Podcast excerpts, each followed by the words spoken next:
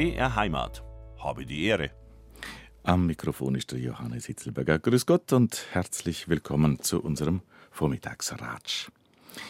Unter jedem Gehweg in München strömt reines, klares Trinkwasser.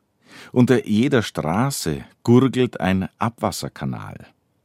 Jedes Schlachtvieh tritt nach möglichst hygienischen Regeln im 1878 eröffneten Schlachthof aus dem Leben.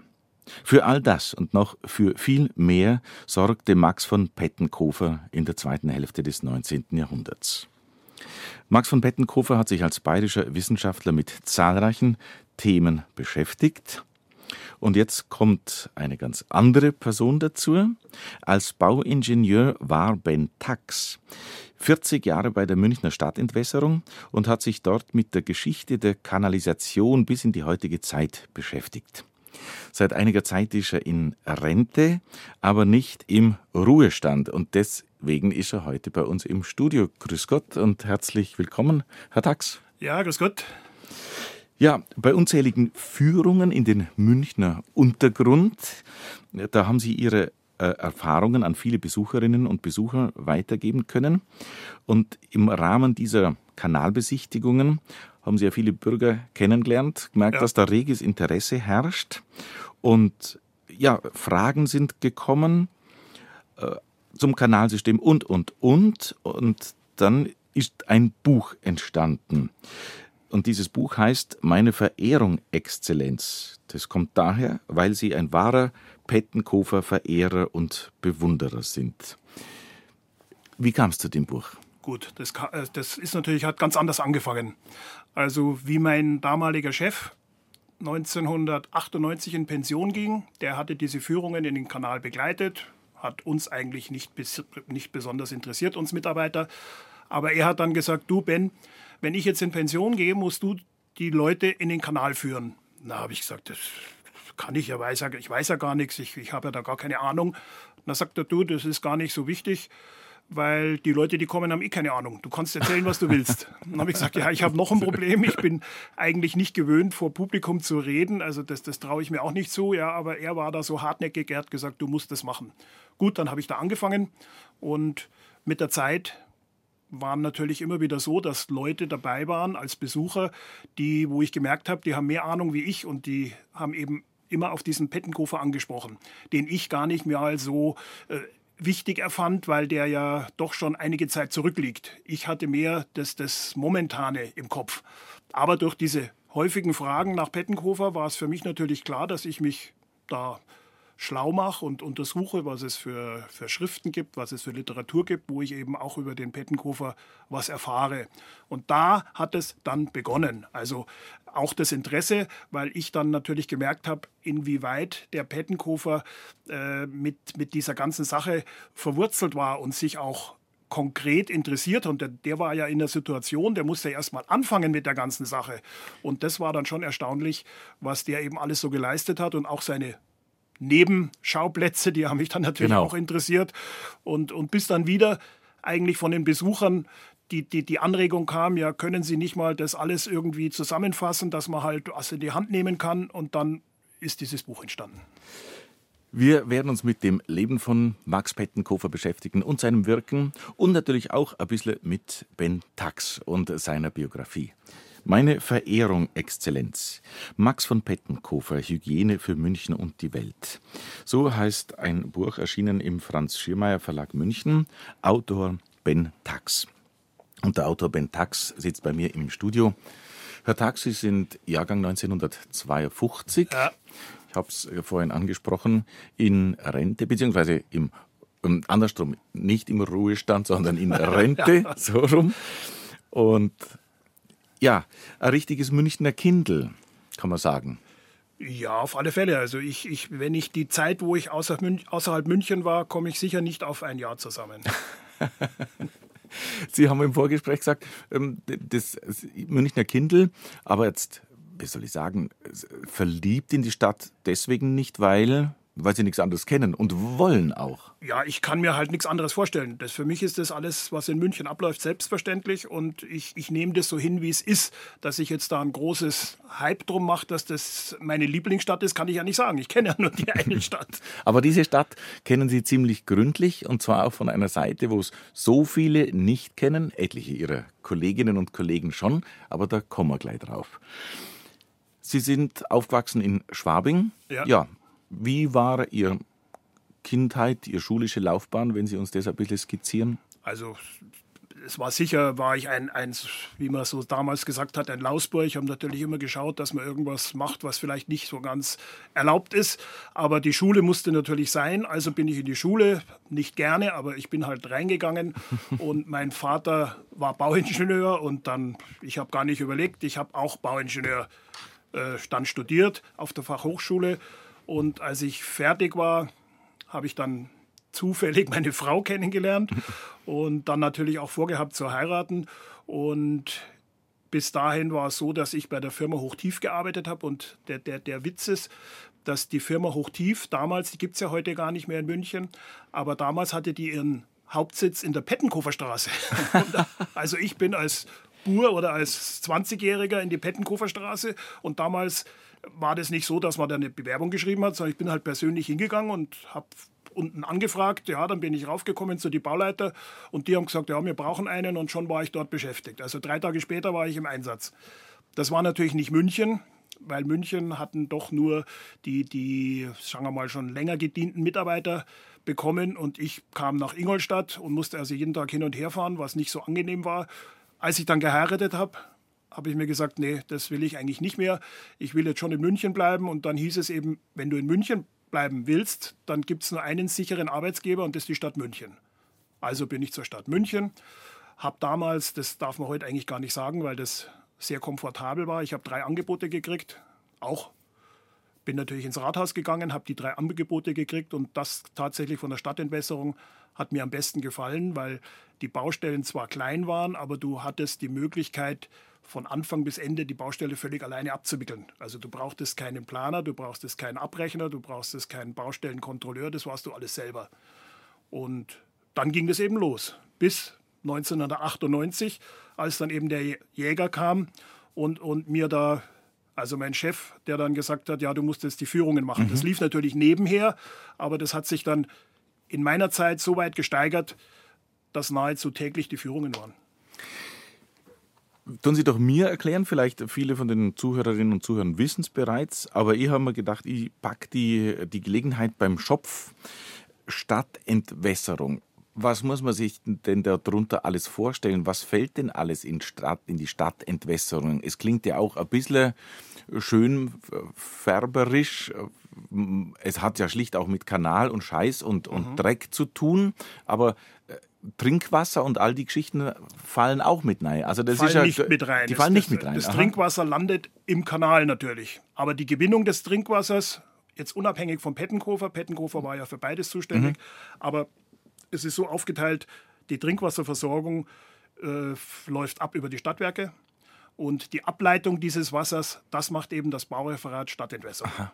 Das heißt, wir bauen Kanäle, wir sanieren Kanäle, wir reinigen Kanäle, wir, wir stellen die wieder her und das ist die Hauptaufgabe. Was dann zur Stadtentwässerung noch dazugehört, ist natürlich das Klärwerk, also das mhm. Betreiben und das Bauen vom Klärwerk und wo München ja inzwischen zwei hat. Und das ist so der hauptsächliche Umfang. Es gibt natürlich dann wieder eine Abteilung, die für die für die angeschlossenen Häuser zuständig ist, weil man schaut ja, dass auch dort die Leitungen so verlegt werden, dass das nicht zu Problemen führt. Also gibt es da auch zumindest eine Kontrolle von uns. Und das ist so die, der, der Umfang der Stadtentwässerung. Wo sind die zwei Klärwerke? Großlappen? Wenn Großlappen und mhm. eins in Dietersheim. Das ist also ungefähr zwölf Kilometer Isar abwärts. Da war es dann doch so, dass man mit der Zeit so viel Abwasser bekommen hat, dass die eine Kläranlage eben da nicht mehr äh, das alles schaffen konnte. Und dann hat man 1992, glaube ich, kam dann die zweite Kläranlage in Dietersheim. Also wird das Abwasser runtergeleitet. Die Entwässerung, also wir haben jetzt gerade von der häuslichen Entwässerung gesprochen. Die, die, die Straßen, Kanäle und all das, das, was man beim Straßenbau baut, geht das alles in die gleiche, in die gleiche Kanalisation? Das ist bis heute ein Thema. Also ich würde mal sagen, 60, 70 Prozent der Straßenentwässerung landet auch im Kanal, weil man natürlich mit Recht gesagt hat, wenn, das, wenn der Regen auf die Straße fällt, nimmt er ja den Dreck von der Straße mit und das kann also nicht in den Untergrund versickern, sondern muss in die Kanalisation eingeleitet werden. Heute ist man etwas weiter. Man hat also so äh, ja, vorgeschaltete Reinigungsschächte, die also das Wasser dann nochmal filtern und dann kann man es ja auch versickern, weil man es natürlich nicht gerne im Kanal hat, weil wenn es stark regnet, können wir uns heute gar nicht mehr vorstellen bei dem Wetter, was wir haben, dass es einmal stark regnet. Aber wenn es stark regnet, war das oft genug der Fall, dass der Kanal überfüllt war und dann muss ich eben vom Kanal ableiten in die Isar. Das heißt, das Wasser der, im Kanal ist natürlich stark verdünnt, aber es ist immer wieder auch Abwasser dabei und schon noch verschmutzt Chemikalien ja, verschmutzt. Ja, ja. Also soll ja nicht in die Isar gehen. Und an diesem an diesem Problem arbeitet man, ich würde mal sagen, bis heute. Man hat große unterirdische Hallen gebaut, wo man das zurückhält. Also da gibt es viele Einrichtungen, die also dazu führen, dass man nicht oder kaum mehr äh, un ungeklärtes Abwasser in der Isar hat. Fotos von diesen Hallen kann man in Ihrem Buch anschauen. Sind auch da drin, ja. In Ihrem Buch habe ich gelernt, die unglaubliche Zahl von, wenn ich es recht im Kopf habe, jetzt, äh, jetzt bringe ich die, habe ich die Seite nicht da, zweieinhalbtausend Kilometer Kanal gibt es in München, so rund. Das ist eine Zahl, mit der man vielleicht nichts anfangen kann. Aber wenn ich sage, dass auch die Straßenlänge 2500 Kilometer ist, kann man sich auch vorstellen, unter jeder Straße liegt auch ein Kanal. Also die Länge stimmt ungefähr zusammen. Mhm. Und um jetzt beim Pettenkofer zu landen, von diesen 2005, rund 2500 Kilometern Kanalsystem gibt es noch etwa 230 Kilometer, die äh, in, in Form und Konstruktion und Konzeption auf Max von Pettenkofer zurückgehen. Genau so ist es. Und das sind, das sind natürlich Kanäle, wo ich sagen kann, die sind heute noch in dem Zustand, wie sie eingebaut wurden. Also man muss sich mal vorstellen, das sind 120, 130 Jahre her, dass die Kanäle gebaut wurden und haben bis heute so gut wie keinen Bedarf einer, einer Sanierung. Und das rührt natürlich daher, dass als der Pettenkofer die Kanäle gebaut hat, hat der bewusst Wert darauf gelegt, nur das beste Material zu verwenden. Und das ist natürlich auch zur damaligen Zeit nicht sehr leicht gewesen. Aber er ging sogar so weit, dass er die Brennweise der Ziegel selber beeinflusst hat. Und zwar so, dass die Ziegel eben gegen, die, äh, äh, gegen den Widerstand des Kanalwassers äh, haltbar sind. Und das waren ja damals die Ziegeleien in Unterföhring und mit denen hat er zusammengearbeitet und hat diesen sogenannten Kanalklinker entwickelt, der sogar heute noch verwendet wird. Was muss ich noch dazu sagen? Den Zement. Beim Zement war es genauso. Pettenkofer hat sich den Zement aus England schicken lassen, weil die Festigkeit von dem Zement besser war wie der einheimische Zement. Und war natürlich da, hat er sogar Schwierigkeiten gekriegt. Max II. war damals der König und äh, Leo von Klenze hat die der Ludwigstraße gebaut. Mhm. Baumeister, der hat natürlich gesehen, dass der Pettenkofer für seine Scheißkanäle besseres Material verwendet als er für seine Prachtbauten. Und dann wurden auch beide, mussten beim Max II. vorsprechen und Pettenkofer wurde natürlich gefragt, Herr Pettenkofer, wie, wie kann das sein, dass Sie also da so großen Wert auf diese Qualität legen? Da hat er gesagt, das, was ich baue, das muss über Generationen halten. Das, was der Glänze baut, da weiß ich nicht, ob der nächste Herrscher was Neues will, dann kommt das sowieso wieder weg. Also, das war, der Pettenkofer war da so pragmatisch, der hat also da für alles natürlich auch eine Begründung gehabt. Hat dazu geführt, dass Pettenkofer den Auftrag bekam, den Zement zu untersuchen. Und er hat es dann auch geschafft, durch eine Variation der Brennweise, auch den einheimischen Zement in dieselbe Qualität zu bringen wie den Portland-Zement aus England. Im Buch steht aber auch, im Grunde genommen müsste der Zement bei uns heute ein äh, Pettenkofer-Zement heißen. Es müsste Wenn, vieles Pettenkofer heißen. da, hat, da, kommen wir noch drauf. Pettenkofer ja. hat immer da natürlich keinen Wert drauf gelegt. Er war ja Wissenschaftler und er hat immer diesen Drang gehabt, etwas Neues, etwas für die Menschheit Besseres zu erfinden. Und was aus seinen Erfindungen dann gemacht wurde und rausgeholt wurde und auch an, an wirtschaftlicher Seite rausgeholt, das hat ihn nicht mehr interessiert. Ich ratsche heute mit dem Bauingenieur Ben Tax. 40 Jahre war er bei der Münchner Stadtentwässerung und er hat ein reich bebildertes Buch geschrieben über den Max von Pettenkofer. Hygiene für München und die Welt heißt das Buch im Untertitel. Und ganz dick hat er oben drauf geschrieben, der Ben Tax, meine Verehrung, Exzellenz. Woher diese Verehrung und Bewunderung für den Max von Pettenkofer kommt, das erfahren wir noch im Laufe der Sendung. Im Buch kriegt man jedenfalls einen schönen Eindruck davon, denn ich habe es gerade gesagt, es ist reich bebildert, man kann eintauchen durch alte Fotos in das Stadtbild, durch schöne Zeichnungen, durch schöne äh, ja, Gemälde. Herr Dax, Sie schreiben im Vorwort zu Ihrem Buch, Sie bekommen hier keinen allumfassenden Bericht über Pettenkofers Gesamtwerk, auch keine rein wissenschaftliche Darstellung, sondern nur einen kleinen Einblick in einen Teil seiner Bemühungen für die Münchner Stadthygiene. Er hat das Wort Hygiene den Menschen erklärt und versucht, es ins Bewusstsein einzuprägen. Ja, um den Pettenkofer zu begreifen und in seinem Wirken und Werden ein bisschen zu beleuchten, müssen wir ganz von vorn anfangen. Fangen wir von vorne an, ja. Im Jahre 1818. da ist er geboren im Donaumoos. Er war das fünfte von acht Kindern. Dein Vater war Landwirt und war natürlich jetzt nicht so, dass sich da jeder eine äh, schulische Laufbahn leisten hätte können. Und es war damals so, er war in der Grundschule und das war jetzt nicht nur seine Klasse, die in dem Klassenraum unterrichtet wurde, sondern es waren die höheren Klassen auch dabei. Und es ist aufgefallen, dass Pettenkofer mehr bei den Älteren äh, zugehört und mitgemacht hat als in seiner eigenen Klasse und hat dann sogar von seinem Lehrer erstmal einen Rüffel gekriegt. Aber damals hatte der Pfarrer noch ein gewichtiges Wort mitzureden. Und der hat es natürlich auch gemerkt, dass also dieser Pettenkofer da ein sehr aufmerksamer Knabe war und hat dann eben mit dem Lehrer zusammen äh, auf die Idee gekommen, dass man diesem Kind eine äh, höhere Schullaufbahn ermöglichen muss, was also von den Verhältnissen der Eltern nicht möglich war. Und dann hat man sich eben bemüht und sein Onkel, also Pettenkofers Bruder, also vom Vater, der Pettenkofer, mhm. der Bruder, der hatte in München die Hofapotheke. Der war vorher beim Militär und hat dann die Hofapotheke übernommen. Und da hat man sich vorgestellt, das wäre doch eine Möglichkeit, dass man den Pettenkofer da hingibt. Der hat keine Kinder gehabt und dass der dort eine, eine schulische bessere Ausbildung bekommt. Und so ist es dann auch geschehen.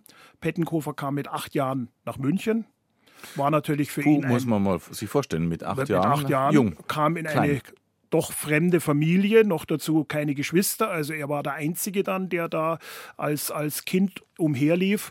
Und der hat sich auch lange Zeit überhaupt nicht wohlgefühlt, weil er natürlich die Natur im Donaumoos äh, vermisst hat und, und auch seine Freunde und seine Spätzl. Und in München war er durch seinen etwas, ich weiß jetzt nicht, ob das, das war nicht niederbayerischer Dialekt, aber na, halt zumindest das, der, der Dialekt der, der, da unten die, war der, der natürlich ja. etwas ein Sonderling und äh, hat sich also da nicht so wohl gefühlt. Und mit der Zeit war es aber dann so, dass man in der Schule auch die Kollegen erkannt hatten, dass sie von dem Pettenkofer profitieren können, weil immer wenn sie was nicht wussten, brauchten sie nur den Pettenkofer fragen. Der hat ihnen dann die richtige Antwort gegeben.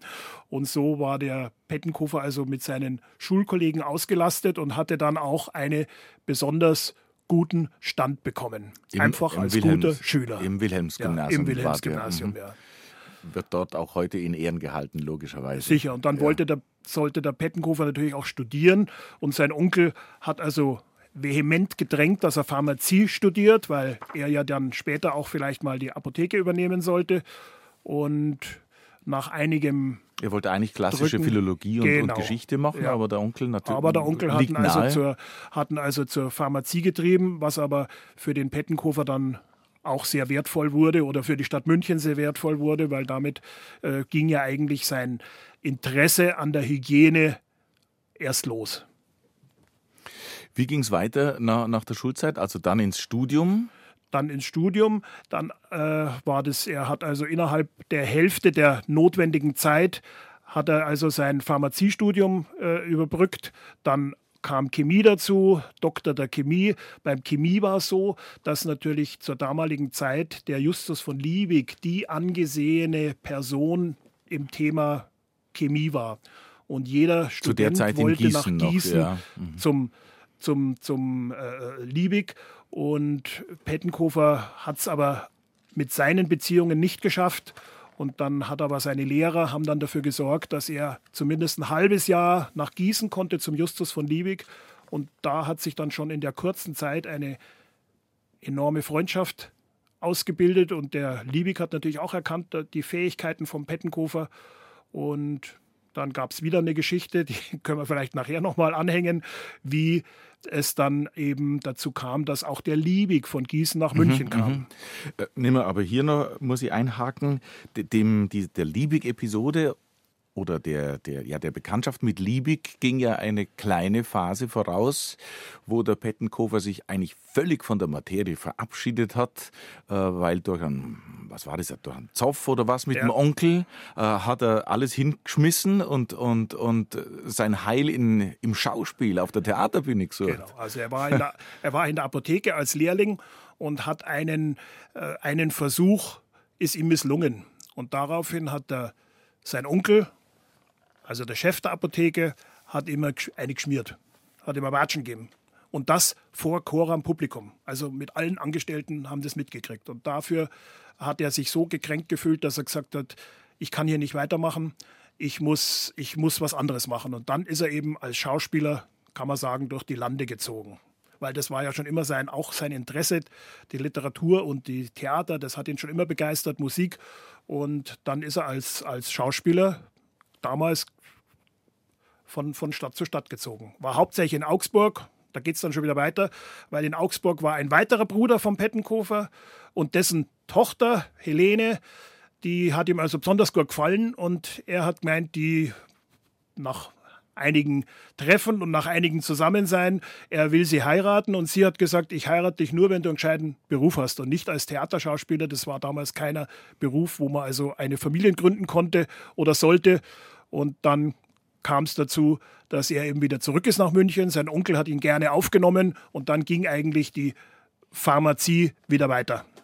Also die Helene äh, hat ihn wieder zurückgebracht in, den, in diesen ehrbaren Beruf, oder? Kann man so ja, sagen, ja. ja.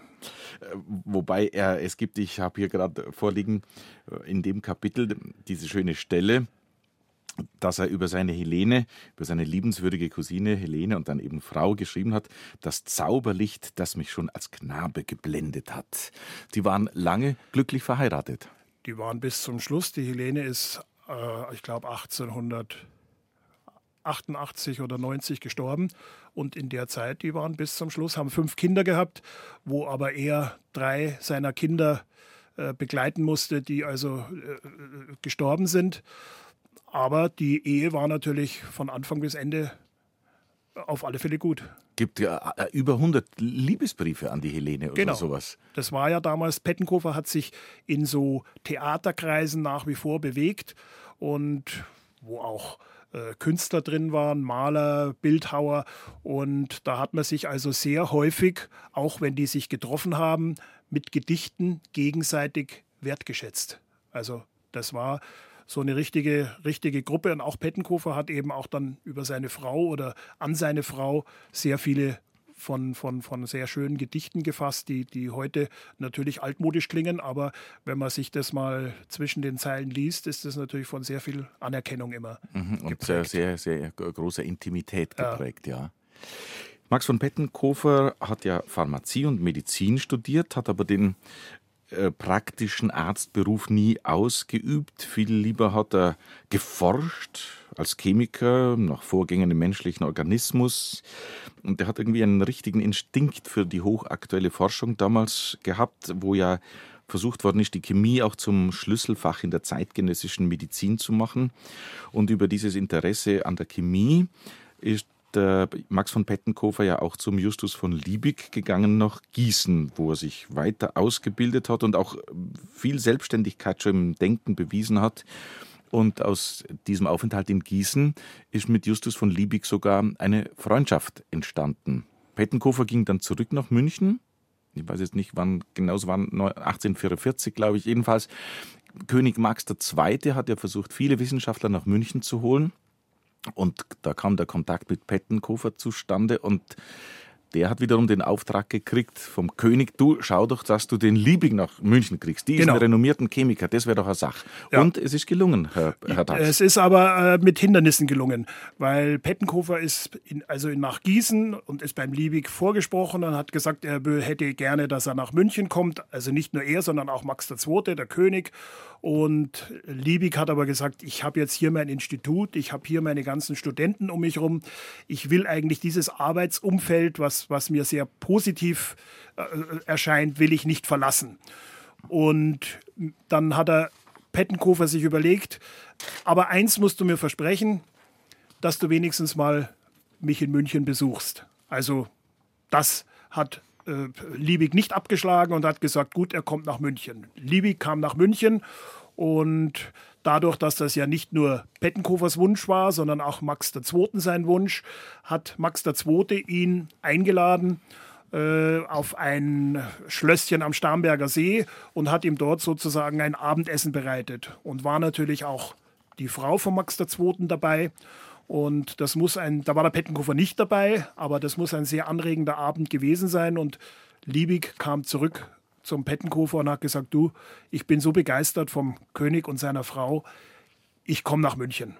Und dann ging es also los, dass er nach München kam. Hat natürlich in München dann auch sein Institut bekommen und, und hat dort äh, nach wie vor seinen großen Namen gehabt.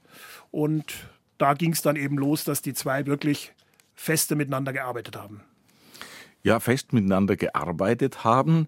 Und äh, in Ihrem Buch kann man erfahren, also ja, eben darum ist, die, ist der Buchtitel nicht verkehrt und gibt es genau wieder, was man für den Pettenkofer empfinden kann, wenn man sich ausgiebig mit ihm beschäftigt. Meine Verehrung, Exzellenz. Denn er war so vielseitig unterwegs, vielseitig interessiert und auch erfolgreich unterwegs unter anderem mit Justus von Liebig und dann kommen solche Produkte raus oder solche Entdeckungen wie äh, Fleischextrakt. Erklären Sie uns das doch mal. Fleischextrakt ist ja nichts anderes wie Maggi oder ich sage jetzt die, die, die Firma dazu, weil dann versteht man, was das ist. Knorr, Brühwürfel und diese ganzen Geschichten, dass man also Lebensmittel so reduziert und so damit mit, mit, mit Hitze haltbar macht und später mit Wasser wieder aufquellen kann. Aber das hat natürlich auch alles eine Geschichte. Es war also in Südamerika, waren große Rinderherden und dort wurde in erster Linie die Häute natürlich verwendet, die Knochen verwendet und der Talg, also das, das, das Fett. Und die hatten so viel Fleischüberschuss, dass sie nicht wussten, wie man das also haltbar macht. Und das hat dann dazu geführt, dass einer dieser dieser Wissenschaftler nach München kam, ein Brasilianer, und kam natürlich zu dem Chemiker schlechthin, zum Liebig. Und der hat gesagt, du, ich habe überhaupt keine Zeit für sowas, aber ich kenne einen der Pettenkofer in seiner Residenzapotheke. Geh mal zu dem hin, vielleicht hat der eine Lösung, was man mit diesem Fleisch macht. Und dann begann Pettenkofer eben mit dieser, äh, ja, ist auch wieder eine, eine Erfindung von ihm, wie man also Fleisch durch Hitze so reduziert, also vorsichtiger Hitze so reduziert, dass man Brösel draus hat und später, wenn die mit heißem Wasser wieder übergossen werden, dass die wieder nahrhaft waren. War am Anfang in Deutschland überhaupt nicht gefragt. Das in Amerika war es ein, ein Riesenerfolg. Als Liebigwürfel, als hat aber Liebigs, geheißen, nicht Pettenkoferwürfel. Ja. ja, als Liebigs Fleischextrakt. Und der hätte natürlich Pettenkofers Fleischextrakt heißen sollen, aber Pettenkofer war das nicht recht, weil schon allein der Name Pettenkofer ja ein bisschen stolpert über Sperrig, die Zunge. Äh, ich, und dann hat er Liebig gebeten, du kannst nicht das deinen Namen heißen. Und der Liebig war natürlich da einverstanden, der hat da nichts dagegen gehabt. Und dann hieß es eben Liebigs Fleischextrakt und war damals ging so weit, dass äh, sozusagen, muss ich vorstellen, das war also ein, ein Produkt, was mitgenommen werden konnte und in erster Linie natürlich fürs Militär, die also mit weniger Gepäck auskommen sollten und konnten also mit, diesen, mit diesem eingetrockneten Fleisch sich da eben besser ernähren. Und das war ein Riesenerfolg. Und in Deutschland war es dann so, dass es sogar so Sammelheftchen gab, wo man eben so früher hätte man gesagt Fleißbildchen, aber das waren eben so kleine Reklamebildchen, die man da einkleben konnte. Also wir haben heute die, die, diese Fußballköpfe da drin und die haben halt damals äh, Themen gehabt, dass äh, schöner, schöner Suppentopf oder schön, äh, eine schöne, schöne, schöne Kuh, die da dabei war oder also das, das, das war schon enorm, was das dann für ein, für ein äh, Erfolg war. Wir sind ja hier in der Sendung auf dem Weg mit dem äh, ehemaligen oder ja mit dem Bauingenieur Ben Tax von der Münchner Stadtentwässerung auf dem Weg hin zur Ka Münchner Kanalisation und wie München eine äh, saubere Stadt wurde in der zweiten Hälfte des 19. Jahrhunderts. Aber auf dem Weg dahin äh, muss man schon, um die, die ganzen Facettenreichtum von Max von Pettenkofer zu, zu begreifen, eben ein paar Einzelaspekte herausgreifen, was wir jetzt gerade getan haben mit diesem Fleischwürfel zum Beispiel aus der Zusammenarbeit mit Liebig ist aber auch noch ein anderes Produkt entstanden, was jetzt nicht so ganz auf der Hand liegt. Das ist Kunstdünger. Gut, der Kunstdünger ähm, war natürlich äh, eine Sache, dass Pettenkofer ja immer die Fäkalien weiter genutzt hat als Dünger. Also selbst als die Kanäle gebaut wurden, war ursprünglich nicht vorgesehen, dort die Fäkalien einzuleiten, weil die viel zu wertvoll waren. Die wollte er ja zurückhalten als Düngemittel für die Bauern. Und der normale praktische Ablauf lief so, dass die, die, die Grundstücke meistens eine Grube hatten, wo die ganzen Abfallstoffe reinkamen. Und wenn das voll war, hatten die die Auflage, dass diese Inhalte vor die Stadtmauer bringen, damit eben die Bauern was zum Düngen haben. Und das gab natürlich für Pettenkofer immer ein Interesse, wie schaffe ich es, eine, eine Düngung zu verbessern. Und dann kam der eben auf den Kunstdünger. Also heute ist der ein bisschen, hat er kein mehr so gutes äh, Niveau. Aber damals muss man sich vorstellen, das war natürlich schon enorm, dass er also, sagen wir mal, den Ertrag verdoppeln oder verdreifachen konnte mit diesem Mittel. Das war natürlich schon sehr gefragt. Also die, dieser Kunstdünger war auch ein Produkt aus dieser Zusammenarbeit Liebig und Pettenkofer, mhm. ja, was sie beide miteinander äh, entwickelt haben. Und wenn man durch München schlendert, dann äh, kann man die zwei ja auch überlebensgroß wirklich entdecken und erleben am Maximiliansplatz. Beide haben da ein wunderbares Denkmal bekommen, obwohl sie äh, fast ein Vierteljahrhundert auseinander liegen genau. und auch es äh, einige Zeit gedauert hat, was zwischen der Errichtung der beiden Denkmäler also liegt. Es sind ungefähr 25 Jahre, aber dieses, diese Denkmalanlage ist sehr, wenn man das bewusst betrachtet, da geht es ja nicht nur um den Sockel, wo also die Gelehrten drauf sitzen, sondern die ganze die ganze rundum äh, Maßnahme, wie man eben zu dem Denkmal hinkommt. Also so ein schön geformter, im Halbkreis geformter Aufgang mit einer Brüstung, mit, mit Säulen dazwischen. Also es ist schon ein imposantes Bauwerk. In der Mitte sogar eine Treppe. Und genau gegenüber, also die Max-Josef-Straße durchkreuzt ja den Maximiliansplatz. Und da genau auf der anderen Seite ist ein Pettenkofer sein Denkmal. Und das Erstaunliche ist, dass dieses Denkmal eben 25 Jahre voneinander entfernt ist. Und wenn man heute durchgeht, meint man, das ist eine Anlage, die Aus ist einem in, in einem entworfen. Guss entstanden. Mhm, mhm. Und das habe ich also nicht rausgefunden, ob das schon damals geplant war, den Pettenkofer dahin zu setzen oder ob das mehr oder weniger Zufall war. Was dann noch eine äh, schöne Randnotiz, nein, keine Randnotiz ist, aber was in dem Zusammenhang auch noch spannend ist, dass sozusagen im Rücken vom Pettenkofer der Wittelsbacher Brunnen steht, der anlässlich äh, der, der, der Wassergewinnung. Der Wassergewinnung für München entstanden ist. Aber das ist ein Thema, das wir uns für die nächste Stunde aufbehalten. Gut. Und noch viele weitere.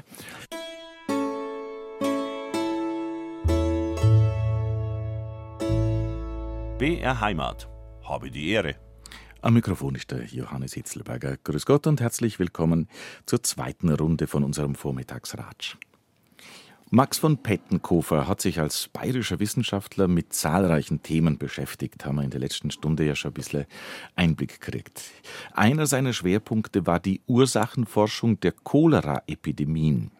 Seine Forschungen und Erkenntnisse ließen ihn zum international anerkannten Begründer der modernen Stadthygiene werden. Mit unermüdlichem Engagement hat er, für, hat er in München eine neue Wasserversorgung gefordert, den Bau einer Kanalisation und auch die Errichtung eines neuen Vieh- und Schlachthofs. Grundvoraussetzungen für ein allgemein gesundes Stadtleben. Bei mir im Studio ist Ben Tax. 40 Jahre war er bei der Münchner Stadtentwässerung. Herr Tax, wie muss man sich denn die hygienischen Verhältnisse im München des 19. Jahrhunderts um 1850 vorstellen?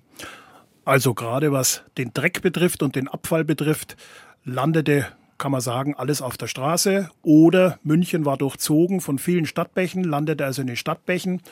Oder meistens in aufgegrabene Gruben, wo man also den Dreck versenkt hat. Und da landet natürlich nicht nur die Feststoffe drin, sondern auch Flüssiges. Also man hat sich versucht, da von dem Dreck zu entledigen. Aber man muss berücksichtigen, die Wasserversorgung kam damals überwiegend aus Hausbrunnen. Also ich habe auch im Grundstück einen Brunnen gehabt, der vielleicht 10, 20 Meter tief war und habe aus dieser Tiefe das Grundwasser als Trinkwasser rausgeholt, was vielleicht nicht unbedingt so schlimm wäre, aber oft war es eben der Fall, dass relativ dicht an diesem Trinkwasserbrunnen war eben die Abfallgrube. Und man hat gar nicht dran gedacht, dass sich ja die Inhalte aus diesen Abfallgruben so langsam durch den Untergrund auch in, diese, in diesen Trinkwasserbereich äh, äh bringen. Und das hat Pettenkofer erkannt und hat eben aufgrund dessen war dann in der zweiten Hälfte des 19. Jahrhunderts, hat er gesagt, wir brauchen erstens eine Ableitung der Wässer, weil wenn diese Gruben trocken bewirtschaftet werden, wenn also nur die Fäkalien, Schlachtabfälle, Essensreste reinkommen, dann ist, wenn kein Wasser dazukommt, besteht nicht die Gefahr, dass sich das in den Untergrund verbreitet. Und äh, das Wasser muss eben abgeleitet werden. Also für ihn war das Wasser das große Problem. Mit der Zeit hat sich das natürlich dann herausgestellt, dass diese Gruben, die sollten natürlich entleert werden und, und vor die Stadtmauern gebracht werden. Dass das aber nicht jeder gemacht hat, sondern als der Kanal fertig war, sind natürlich viele in der Nacht einfach auf die Straße, Kanaldeckel auf und ihren Scheißdreck da rein. Und das war dann eine Situation, dass für Pettenkofer klar war, wir müssen den Kanal dafür herrichten, dass auch die Fäkalien da drin Platz haben. Und dann ging es eben los mit dieser, wir sagen dazu Schwemmkanalisation, dass man also auch die Fäkalien einleitet und durch das Trinkwasser und eben teilweise Regenwasser der ganze Dreck weggeschwemmt wird. Damals so schnell wie möglich in die Isar. Also da war auch Verbindung zu den Stadtbäche da von den Kanälen. Man hat also nur versucht, die, die, die flüssigen Stoffe und die Fäkalien rauszubringen in die Isar. Ist natürlich aus heutigen Verhältnissen auch noch eine Katastrophe, aber man muss ja berücksichtigen, damals gab es ja nur die äh, organischen Stoffe als Abfallstoffe, also Chemikalien waren ja noch nicht so viele dabei. Für Bettenkofer war der Ursprung der Cholera, der Dreck er hat in der Konsequenz, was er daraus für ein Handeln, äh, was daraus für ein Handeln entstanden ist, hat er natürlich recht gehabt, aber vom Ursprung der Cholera hat er nicht recht gehabt, aber darüber, darüber reden wir gleich. Und auch das Pettenkofer selber ja zweimal von der Cholera betroffen war. Ja gut, nochmal ganz kurz vielleicht, wie er überhaupt auf das Thema Cholera kam. Er hat natürlich die Cholera-Krankheit als Arzt und Chemiker behandelt und wollte natürlich aus eigenem Interesse äh, wissen, wo kommt die Krankheit überhaupt her. Er hat Untersuchungen in der Stadt machen lassen und hat eben festgestellt, dort, wo die äh, Feuchtigkeit im Boden vorhanden war, waren mehr Cholerafälle als da, wo der Boden trocken war. Und das war, gehört auch noch mit dazu, dass er also diese Feuchtigkeit miterkannt hat, dass das also der Schadstoff schlechthin ist. Max von Pettenkofer war überzeugt, dass der verschmutzte Boden eine wesentliche Rolle bei der Ansteckung mit Cholera spielt. Jetzt ist es aber so, auch wenn der Pettenkofer mit seiner Interpretation der Cholera, deren solchen relevanten Entwicklungsschritt er ins Erdreich gelegt hat, auf einem Irrweg war, so haben sich ja die daraus abgeleiteten Empfehlungen zur Abwehr der Cholera als überaus segensreich erwiesen, Herr Tax. Das kann man so sagen. Kann man so sagen. Und diese, sagen wir mal, diese Installierung in München von einer Trinkwasserversorgung und einer Kanalisation, das waren ja Riesenhürden, kann man sich vorstellen, weil das ja viel Geld gebraucht hat dazu. Aber und diese Hürden sind dann doch genommen worden, weil die Stadt bitter hat leiden müssen. Wenn man auf die letzte große äh, Cholera-Epidemie schauen, die war 1854. Das war auch da zu der Zeit, wo der Glaspalast, äh, auch schön abgebildet ja. in ihrem Buch, wo man sieht, was für ein Riesending da am alten Botanischen mhm. Garten gestanden ist. Industrieausstellung, viele Leute in der Stadt ja. und dann und dann bricht diese Seuche aus und die Leute verlassen fluchtartig die Stadt und viele viele werden dahin gerafft, Tausende. Das geht ja ratzfatz. Unter anderem die ehemalige Königin Therese von Sachsen-Hilburghausen, also die Frau von Ludwig I. Und das war natürlich dann eine Initialzündung. Da hat dann auch die, die Bevölkerung verstanden, dass also was gemacht werden muss, weil diese Cholera auch vor den höheren Kreisen keinen Stopp macht. Also Obendrein war der, Co der, der Pettenkofer selber äh, hat die Cholera selber hat selber, und, und Familie. Er hat es dreimal, ihn hat es dreimal gestreift, aber man sagt natürlich, durch seine permanente Beschäftigung mit der Cholera ist er auch ein Stück immun dagegen gewesen und hat es also immer überlebt. Also, Pettenkofer kommt jetzt zu dem Schluss, es muss mit dem Dreck in der Stadt und mit diesen unhygienischen Verhältnissen was gemacht werden.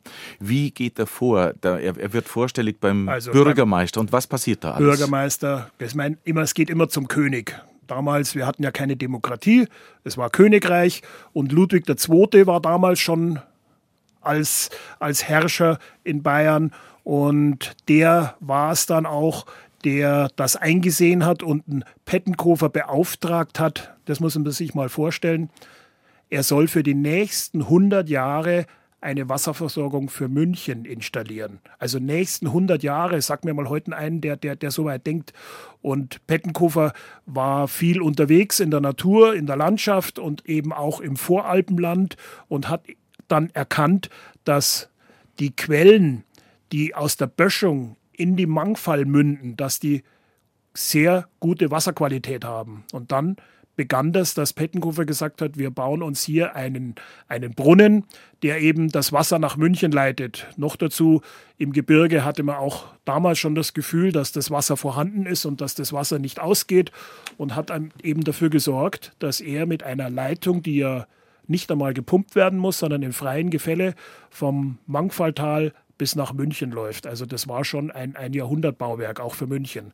Und das hat auch, ich glaube, sieben Jahre gedauert, bis das eben fertig war und der erste Tropfen nach München kam. Und der erste Tropfen, wo kam der hin? Der kam zum Wittelsbacher Brunnen, weil die Leute damals ja noch keine Wasserleitungen im Haus hatten. Die mussten sich also bei den Brunnen, bei den städtischen Brunnen, das Wasser holen. Und so lief das an mit der Wasserversorgung. Das ist das Thema Wasserversorgung, was einhergeht mit dem Thema Wasser oder Ent Wässerung. Und das ist ja natürlich, wenn man sich das heute vorstellt, auch in Ihrem Buch findet man ein, eigentlich als Karikatur gedacht, ja. wie die Ludwigstraße aufgerissen ist, wie die Erdberge oder ja. die Erdreichberge, Kiesberge, Schuttberge links und rechts des Grabens sind und, und Bergsteiger sich sogar ja, in diesen Erdwänden tummeln. Das war eine ganz einfache Geschichte. Als das dann begann, so 1875 mit der Kanalisation, man hat sich ja sogar Ingenieure aus England geholt, weil in London waren die schon ein bisschen weiter mit der Kanalisation, daher auch die Bauweise. Und man hat ja bei den Kanälen nicht jetzt an einer Stelle angefangen und an einer aufgehört, sondern man hat ja an vielen Stellen gleichzeitig ge gebaut. Und deswegen war die Bevölkerung natürlich da in, in Aufregung, weil alle Straßen aufgebuddelt waren und überall waren diese riesen, diese riesen Erdhaufen. Und da ist irgend in einer Zeitung eine Karikatur entstanden, dass man gesagt hat, jetzt brauchen die Leute nicht mehr zum Bergsteigen in, in, in, in Alpen fahren, sondern jetzt können sie daheim auf ihre Erdhaufen äh, bergsteigen. Und deswegen ist diese Karikatur da drin, dass eben die Leute auf dem, auf dem Sandhaufen da jetzt auch bergsteigen können. Sie haben es gerade angesprochen, der König muss natürlich grünes Licht geben, aber es braucht auch die maßgeblichen Stellen in der Stadt, allen voran der Bürgermeister. Ja. Und dann haben wir einen Stadtbaumeister, den Namen kennt man auch heute noch. Zenetti, also der Zenetti war auch ein, ja, war ein, ein städtischer Baumeister und der hat also auch dafür gesorgt, dass die Kanalisation weitergeht. Und der Bürgermeister, Alois von Erhard, den kennt man heute auch noch, der Erhardbrunnen und äh, ja, ist auch noch ein Name, die Erhardstraße. Bürger, alte ehemalige Bürgermeister kriegen ja auch einen Straßennamen und der hat eben diesen Pettenkofer gerade bei Wasser und Abwasser so unterstützt und das war alles in der Zeit eben um 1870, 1880 und die haben also da großen Einfluss gehabt und haben eben dafür gesorgt, dass das aufgebaut wird und ist schon genial. Weil, Sie, weil wir den Zenetti gerade angesprochen haben, da fällt manchem ein, der Schlachthof, weil der Schlachthof an der Zenetti-Straße liegt und der Schlachthof hat auch mit Pettenkofer zu tun. Genau, Pettenkofer war natürlich genauso. Diese Hausschlachtungen waren für ihn natürlich in seiner ganzen Hygienetheorie ein Gift, weil die Abfälle von der Schlachterei, die landeten ja auch in den Gruben, die landen im, im Stadtbach, die landen auf der Straße und er das war natürlich, da war er ganz, ganz äh, äh, verhasst, gerade bei den Metzgern und bei den Wirten, weil die jetzt auf einmal ihr Schlachtrecht verloren haben und mussten also ihre Viecher in die heutige Zenetti-Straße, Thalkirchner Straße bringen und konnten zu Hause nicht mehr schlachten. Man muss sich auch den Einschnitt vorstellen. Das ist ja eine Maßnahme, die eigentlich gegen den Willen der Bevölkerung war und trotzdem hat er sich durchgesetzt und hinterher hat sich herausgestellt, dass er eben recht hatte und dass es richtig war. Auch der Widerstand der Bevölkerung für die Entwässerung, für die Kanäle, für die Kanalisation war ja doch erheblich. Es, wie hat man, man hat ihn ja auch viel gescholten und ja. verunglimpft, den Pettenkofer. Sie, Sie schreiben hier, äh, ja, Spitznamen ist ja eigentlich fast so liebevoll im Volksmund, das ist ja abfällig, denn ähm, ja, Wanzendoktor geht vielleicht noch, aber und dann Wassel, Wassergeschaftel, Huber auch, aber auch Scheißhäuselapostel, also da, da ist schon einiges auch an bösem Blut entstanden. Ja, ich bezeichne das aber trotzdem, das sind alles drei Begriffe, die ich eigentlich heute als, als Anerkennung sehe. Weil es, es ist zwar ein Schimpfwort, aber es ist ja so verfasst, dass man eigentlich damit zurechtkommen kann. Also dieses Scheißhäuselapostel ist ein Begriff, der natürlich heute oft noch ver verwendet wird, wenn man an Pettenkofer denkt und wenn man über Pettenkofer redet. Es ist einfach ein netter Begriff. Okay, dann, dann muss ich das ein bisschen revidieren. Nein, aber nicht revidieren, es stimmt ja im Ursprung waren es natürlich Worte, die äh, gegen Pettenkofer mhm, gerichtet waren das, also und so ihn natürlich nämlich. kritisiert ja, haben. Ja, so meint ich es nämlich, weil, äh, weil ähm, Sie schreiben ja auch, zu Beginn gab es erheblichen Widerstand in der Bevölkerung. Äh, es gab Aussagen wie, fällt mir nicht ein, der Abtritt soll nur stinken, ich will ja mein Häusel schmecken, sonst ist es tot. Genau. Das ist ja auch ein ganz ordentlicher Begriff. Also der hat halt sein Haus immer betrieben mit, dieser, mit diesem Plumpsklo. Und so ein Plumpsklo, jeder, der das mal am Bauernhof oder irgendwo benutzt hat, weiß, dass das stinkt.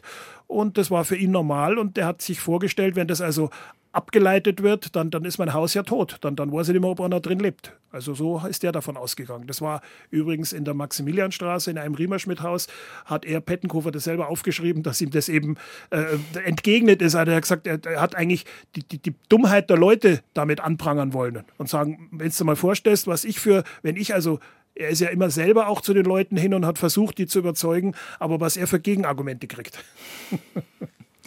Der Pettenkofer hat sich, bevor mit dem ganzen Bau begonnen wurde, wir haben jetzt gerade über die sozusagen innermünchnerischen Hürden gesprochen, aber er hat sich ja auch zuerst mal schlau gemacht, international, wie kann man so ein Projekt überhaupt angehen.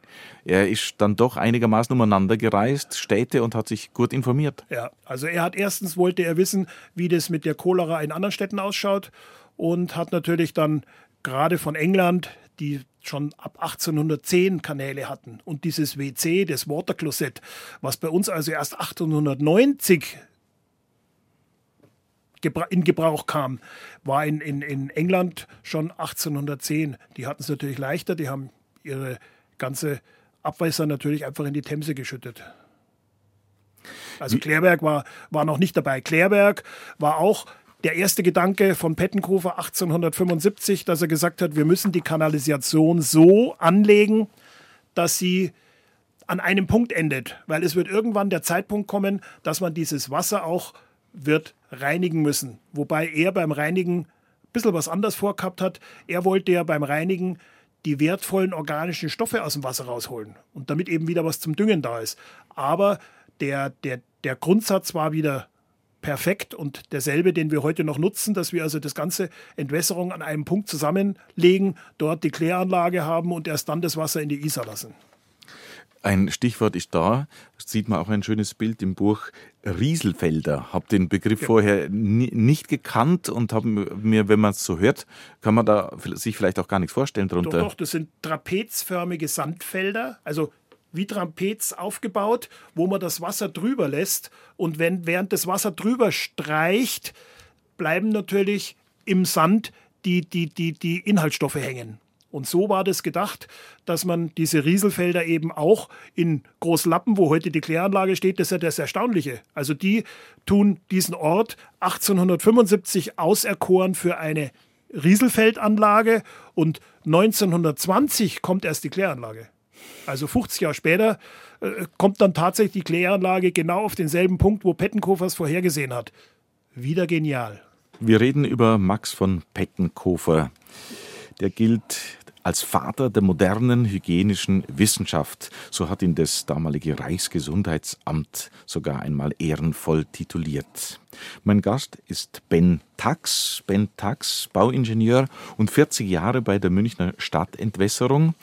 Sie kennen die Münchner Kanalisation äh, in den letzten Winkel hinein, Herr Tax, kann man sagen. Und Sie haben das auch, Ihr Wissen, Ihre Erfahrungen, auch Besucherinnen und Besuchern viele Jahre vermittelt. Nehmen Sie uns doch jetzt mal mit in den Untergrund. Wie schaut die Kanalisation aus? Wo geht man rein? Wie ist der Kanal aufgebaut? Also das, äh, wir haben in München alle aus dem 19. Jahrhundert noch drei Treppenabgänge in die Kanalisation. Das ist eigentlich sehr ungewöhnlich, weil ich gehe normal nicht, kann ich nicht in jeden Schacht da eine Treppe einbauen, dass ich in den Kanal reinkomme. Wie, also, geht, man, wie geht man sonst jetzt modern Man geht hinein? über einen senkrechten Schacht, der hat einen Meter Durchmesser, da sind so Steigeisen drin und da klettert man halt wie an einer, an einer Leiter klettert man runter. Also wir Arbeiter, wenn wir da runtergehen. Aha, aber, aber, die schauen anders aus, diese drei aus dem Den ältesten, Jahrhundert. den wir haben, ist aus dem Jahr 1884, also noch aus Pettenkofers Zeit. Der Pettenkofer hatte ja gerade zu Anfang große Schwierigkeiten, sich bei der Bevölkerung ein Bewusstsein zu schaffen für die Kanalisation. Also das war nicht unbedingt jetzt so, dass jeder gesagt hat, ein Kanal, ja wunderbar, kostet einen Haufen Geld, das machen wir gerne, sondern es war ja ein Widerstand da. Und Pettenkofer hat gesagt, wenn ich jetzt schon so etwas Aufwendiges baue, weil das sind ja teilweise Kanalgrößen, wo ich also drin gehen kann, also zwei Meter groß. Und dann muss ich eine Möglichkeit schaffen, dass sich die in erster Linie die Anlieger das mal anschauen, was da unten passiert, damit die auch ein Gefühl kriegen, dass das notwendig ist. Also wurden so Treppen gebaut. Und wenn man eben heute so eine Kanalführung macht, dann muss man natürlich an solche Stellen gehen, wo ich über Treppen runterkomme, weil sonst, ich kann ja sonst über diese senkrechten Schächte das Publikum da nicht runterlotsen. Das mhm. müsste ich jeden an, anleinen und jeden eine, eine Arbeitskleidung Aha. geben. Also ja. das Sicherheit, das geht alles nicht. Gut, dort kann man runtergehen, dann kann man sich das vorstellen, wenn man runtergeht zum Kanal, dann ist da so eine Balustrade Wo sind wir jetzt zum Beispiel, wenn wir jetzt in eine, der Akademie Ecke Türken. Mhm. Das ist also der, wo wir uns treffen und wo man als erstes runtergeht. Jetzt kommt man da runter und in diesem Kanal, wenn es nicht regnet, dann ist halt da so 40 Zentimeter Wasser, sag ich mal, drin. Ungefähr 40 wie, Zentimeter. Wie viele Meter steigt man da hinunter? Wie weit, wenn man, kann man das sagen? Das sind vielleicht 30 Treppenstufen. Mhm. Geht man da runter übers Eck und geht dann durch so einen hohlen Gang zu dem Kanal hin. Das ist natürlich ein, ein Bauwerk, was das hat ja auch den Namen Fremdeneingang, weil man damit Fremden die Möglichkeit gibt, dass sie sich den Kanal mal anschauen. Mhm. Das war natürlich, man kann sagen, 100 Jahre überhaupt nicht erwünscht, weil als man in München erkannt hat, Kanal ist wichtig, wollte natürlich keiner sehen. Ist ja klar, wer, wer schaut sich so die eigene Scheiße an? Das, das macht keiner. Also, aber später, ich habe es eben 1998 übernommen, da war dann das Interesse schon da und vor allem, was immer schön war, wenn da Schulklassen kommen, weil die Kinder, die jetzt so zehn Jahre alt sind, die, die vierte Volksschulklasse, das sind das ideale Alter, die können sich was dann vorstellen und können damit auch umgehen. Und kriegen auch ein Wissen mit, was sie daheim auch gerne verbreiten können. Und das passiert auch, das wird auch gemacht. Wenn also, man, wenn, man, wenn man hinuntergeht, ein bisschen gefasst machen auf ähm, Gerüche muss man sich schon. ja, natürlich. Also ich hoffe immer, dass es mächtig stinkt, aber das ist ja, ist ja nicht immer gleich. Also das kommt darauf an, auf, auf, auf die Tageszeit, auf die Wetterlage, welche äh, Wetterlage haben wir.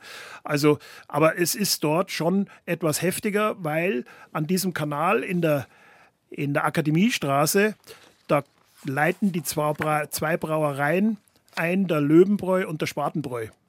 Und durch diese Hefe ist das Wasser natürlich und die Hitze wird da natürlich die Geruchspartikel tun da etwas sehr äh, sich zeigen.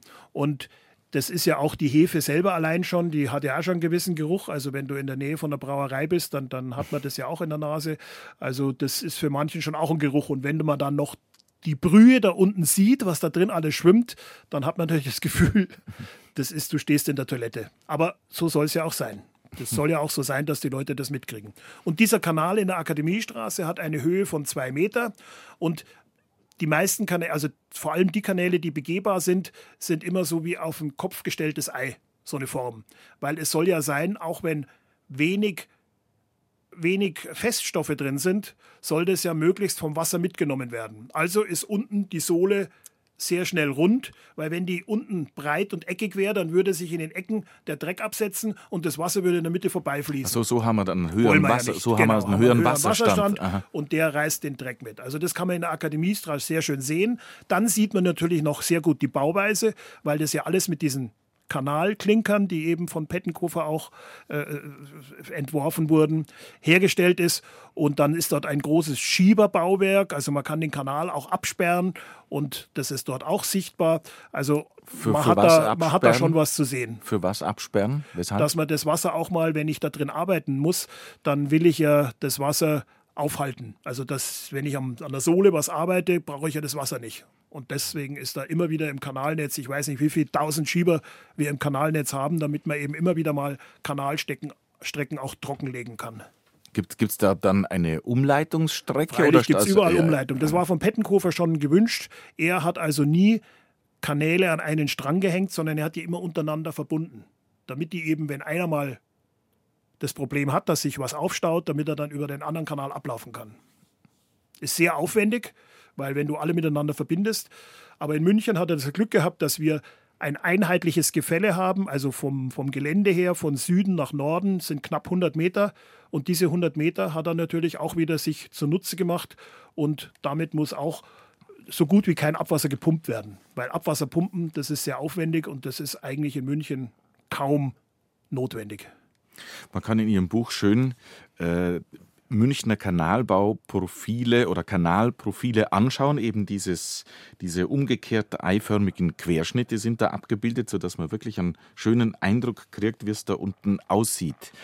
Jetzt ist, sind die ganzen Münchner Straßen mit zweieinhalb Meter hohen Tunneln nein, nein, durchzogen? Natürlich nicht. Wir sind ja in der Akademiestraße schon relativ weit im Norden. Und wenn wir sagen, in Sollen, wo der Kanal anfängt, dann so, sind natürlich. das teilweise kleine Rohre und die werden halt, je weiter sie Richtung Norden gehen, immer größer. Und kurz vorm Klärwerk haben die teilweise U-Bahn-Profile. Also wir haben 3,50 Meter auf 5 Meter. Das, das ist ein Kanalprofil, was kurz vorm Klärwerk äh, einmündet. Das ist halt dann so. Weil in München eben immer nicht nur das Abwasser gerechnet wird, sondern du musst ja immer noch Teile des Regenwassers dazu rechnen. Vielleicht kommt es mal in München, dass man das ganze Regenwasser vom Kanal abklemmt, aber im Moment ist es noch so, dass sicher bei 60, 70 Prozent des, der befestigten Flächen, wenn es regnet, landet das Wasser im Kanal. Wie geht jetzt Ihre Führung da weiter? Ist das diese, steigt man hier ein und wieder steigt, aus und schaut sich noch andere Stellen jawohl, an? Jawohl, also man geht dann da rein, fährt dann entweder mit der U-Bahn ein paar Stationen weiter zur Ungerer Straße. Das ist also auch Alte Heide, das ist also auch eine ganz normale U-Bahn-Station. Und da hat man nochmal die Möglichkeit, wieder über so einen Treppeneingang wieder in einen Kanal zu gehen. Das ist aber nicht dasselbe. Der ist wieder etwas weiter nördlich, also wieder größer. Und dort kann man sehen, wie das Kanalwasser, wenn das also bei Regen ansteigt, wie das überläuft und dann in die Isar abgeworfen wird. Und das kann man dort sehen an der, an der, an der Ungerer Straße. Und das ist das Besondere. Dieser Kanal wurde 1890 gebaut. Das ist ja dazu da, dass das Klärwerk geschont wird, dass das also nicht eine Überflutung kriegt. Also wird vorher das Wasser abgeworfen. Und das hat der Pettenkofer 1890 schon eingebaut im Vorgriff auf diese Rieselanlage. Mhm. Also die Rieselanlage war ja nur geplant, die war noch gar nicht da. Also hat er das Kanalnetz schon für die Rieselanlage ausgebaut. Und das ist so ein Bauwerk, wo eben lange funktioniert hat. Inzwischen hat man das Wasser umgeleitet, damit es eben nicht mehr passiert, weil dieser Überlauf in die Isar mündet für die Eingeweihten, die werden es wissen, nach dem Staube in die Isar. Und nach dem Staube hat die natürliche Isar nur sehr wenig Wasser, weil das weiße Wasser wird ja in den Isarkanal abgeleitet zur Stromgewinnung. Und deswegen wollte man diesen Regenauslass, also diesen Überwurf, nicht mehr haben. Und heute ist es ein reines Besichtigungsobjekt. Also man kann mit den mit den Besuchern runtergehen und die Kinder können da ein bisschen umeinander laufen. Also da ist sehr viel Platz und da kann man sich also wirklich wie in einem, einem, einem über gewundenen Kellergewölbe bewegen. Sie haben ja im Vorgespräch erzählt, Sie haben mal Gäste aus Wien äh, gehabt für eine Führung und da haben Sie einen. einen äh, Wir hatten einen, einen Mitarbeiter, einen der Kolignon, Kolignon Heini hat der geheißen. Und der hat Zither spielen können. Und für diese Delegation aus Wien habe ich ihn gebeten, ob er sich runtersetzt. Da haben wir also so einen Biertisch runtergestellt und sein Zither. Und dann spielt er also den dritten Mann vom Karasek, den Didel, Didel, Dim, Didel, Dim, Didel, und der hat das natürlich gespielt und ich kam mit der Delegation aus Wien darunter. Und, vielleicht, und die haben das Moment, gar nicht, die so, haben das gar nicht, die haben das gar nicht bemerkt oder, oder zumindest nicht erwähnt, bis ich dann zu dem Häuptling von denen gesagt habe, Sie, sehen Sie nicht, dass da einer da die Zither spielt? Sagt er, ja, ja, das ist bei uns ganz normal. Also wenn in Wien eine Führung äh, stattfindet im Kanal, dann haben die immer die Zittermusik dabei. Aber vom Band natürlich und nicht live. Und wir haben sie live gehabt. und das kommt daher natürlich nicht, wenn, wenn nicht jeder den Film präsent hat, weil Orson Welles im dritten Mann, weil vieles ja. dann in der Wiener Kanalisation 1948 spielt. Ja. Aber Ben Tax äh, bringt äh, einen Zitterspieler live in die Münchner Kanalisation. Zitterspieler live haben wir jetzt nicht, aber immerhin eine Archivaufnahme mit Anton Karas. Das muss jetzt sein. Das muss sein.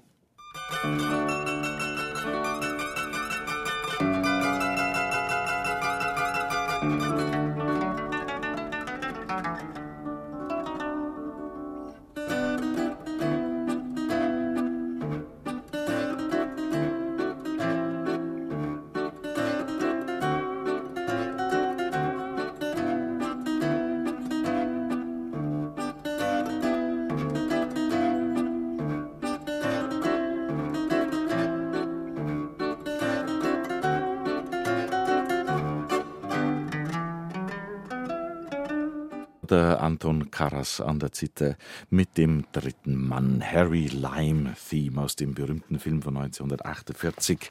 Ein Filmplakat ist auch zu finden im Buch von Ben, Mac, äh, von ben Tax. Dieses Buch Meine Verehrung Exzellenz über Max von Pettenkofer reich bebildert, wo man viele wahnsinnige, äh, wahnsinnig interessante Facetten von Max von Pettenkofer beleuchtet. Und äh, eine Sache, die, da, die da drin ist, Herr Tax, und die Ihnen ein Anliegen ist, auch für die Gegenwart, möchte ich nur ansprechen. Es gibt ein Schwarz-Weiß-Foto von, von einer Postkarte von 1900 vom Pettenkofer Brunnen. Der war in der Neuhauser Straße. Wenn ich es recht habe, ist es recht. Ja, ja, ja, genau. ja, ja, An der Alten Akademie. Genau. Aufgestellt 1899. Leider gibt es den Brunnen nimmer. Ein den, den Bomben zum Opfer Krieg gefallen zerstört. und Krieg zerstört. Aber sie sind drauf und dran, da wieder ein kleines Denkmal zu errichten. Da gibt es eine Initiative oder zumindest Impulse von Ihnen. Ja, es war so, dass ich das natürlich in der Literatur, die ich also über Pettenkofer durchwälzt habe, kam ja auch der Brunnen äh, zutage. Und dann habe ich mir gedacht, der ist an der alten Akademie. Zurzeit wird die alte Akademie umgebaut, die Fassade wird neu hergerichtet. Das wäre doch eine schöne Sache, wenn der Pettenkofer Brunnen wieder dahin käme. Vor allem der Pettenkofer Brunnen kam also, der wurde 1899 aufgestellt zu einer Zeit, wo Pettenkofer noch gelebt hat. Das ist also schon sehr ungewöhnlich. Normalerweise kriegt man einen Brunnen oder ein Denkmal oder was weiß ich. Eine Brücke wird benannt, wenn du, wenn du unter der Erde liegst. Aber er hat das noch zu Lebzeiten des wollten. Da gab es einen Verein gegen den Missbrauch geistiger Getränke. Da ging es also darum, dass man den Alkoholkonsum reduziert. Das ist ja ein Thema, was immer aktuell ist. Und er war natürlich da der Vorstand und er war 50 Jahre im, äh, äh, beim, bei, den, bei der chemischen Vereinigung. Und zu diesem Anlass hat man eben sich die, die, den Gedanken gemacht, einen Brunnen für Pettenkofer herzurichten. Noch dazu, wo er ja das Wasser nach München gebracht hat, das sollte also ein, Trink, ein Trinkbrunnen sein. Also wo jeder, der vorbeigeht, einen Becher nehmen kann. Und da braucht er keinen Alkohol trinken, da kann er was trinken. Und das Besondere an dem Brunnen, was mich so freut als großen Hundeliebhaber, unten hat er gefordert, dass also ein beckenartige Umrandung aufgebaut wird, damit, wenn Hunde vorbeikommen, die auch was zu trinken haben. Also er hat da tatsächlich selbst, obwohl ich nicht glaube, dass er jemals einen Hund gehabt hat, aber er hat an Hunde gedacht, dass die auch was trinken können. Und dieser Brunnen ging eben leider im Krieg zu Bruch. Und jetzt habe ich mich auf die Spuren gemacht, ob ich da doch noch Reststücke finde, was aber nicht der Fall war. Aber ich habe mit Handwerkern gesprochen, die würden mir also diesen Brunnen wiederherstellen. Und ich war dann auch bei der, bei der Firma, die die Akademie umbaut. Und die haben auch zugesagt. Und die, die, die, der Stadtbezirk hat auch gesagt, der Bezirksausschuss hat auch gemeint, es wäre eine schöne Sache, wenn da wieder dieser Trinkbrunnen hinkäme. Also ich habe ganz große Hoffnung. 2024 soll die Fassade endgültig hergestellt sein dass dieser Brunnen da wieder eingeschachtelt wird. Wäre eine schöne Sache. Und bekrönt wird das Ganze eben mit einem, mit einem Bronzemedaillon. Dieses Bronzemedaillon war damals im, im Brunnen drin oben und das hat Adolf von Hildebrandt hat das als Bildhauer geformt und zu derselben Zeit entstand auch eine Medaille, also keine Münze, sondern eine Medaille mit genau diesem Entwurf. Und eine dieser Medaillen habe ich bei mir, die habe ich, ich weiß nicht mehr wie, irgendwelche Ecken habe ich die bekommen. Und da könnte man aus diesem wieder auch das Original Plakette draus machen. Also sind wir gespannt, was aus diesem Projekt wird. Ich hoffe, dass das alles gelingt und dass diesem großen Mann Max von Peckenkofer nochmal hier die Referenz erwiesen wird im öffentlichen Raum. Ich meine, er hat ja schon ein wunderbares Denkmal. Denkmal er hat eine Straße, er hat ein Institut. Ja, also ja. ja. Er, er, wird schon gewürdigt, aber es schadet nichts und dazu trägt auch Ihr schönes Buch Meine Verehrung Exzellenz, erschienen im Franz Schirmeier Verlag München, trägt Ihr Buch dazu bei, dass man von diesem Max von Peckenkofer wieder ein bisschen mehr erfährt und sich ein bisschen mehr äh, um ihn, äh, über ihn interessiert. Das schadet nichts, ja. Herr Tax, vielen Dank für Ihren Besuch. Ich wünsche Ihnen schön. alles Gute für die weitere Zeit. Und schauen wir mal, wer äh, durch äh, Ihre Ausführungen jetzt auch noch Interesse bekommen hat, vielleicht einmal in den Münchner Untergrund zu schauen. Es lohnt ja. sich. Ja, auf alle Fälle. Das war unser Vormittagsratsch. Habe ich die Ehre. Ich bin der Johannes Hitzelberger und wünsche einen schönen Tag. Für Gott, mit Für Gott, der Tax. Also, Wiederschauen, gell? Hat mir sehr gefallen.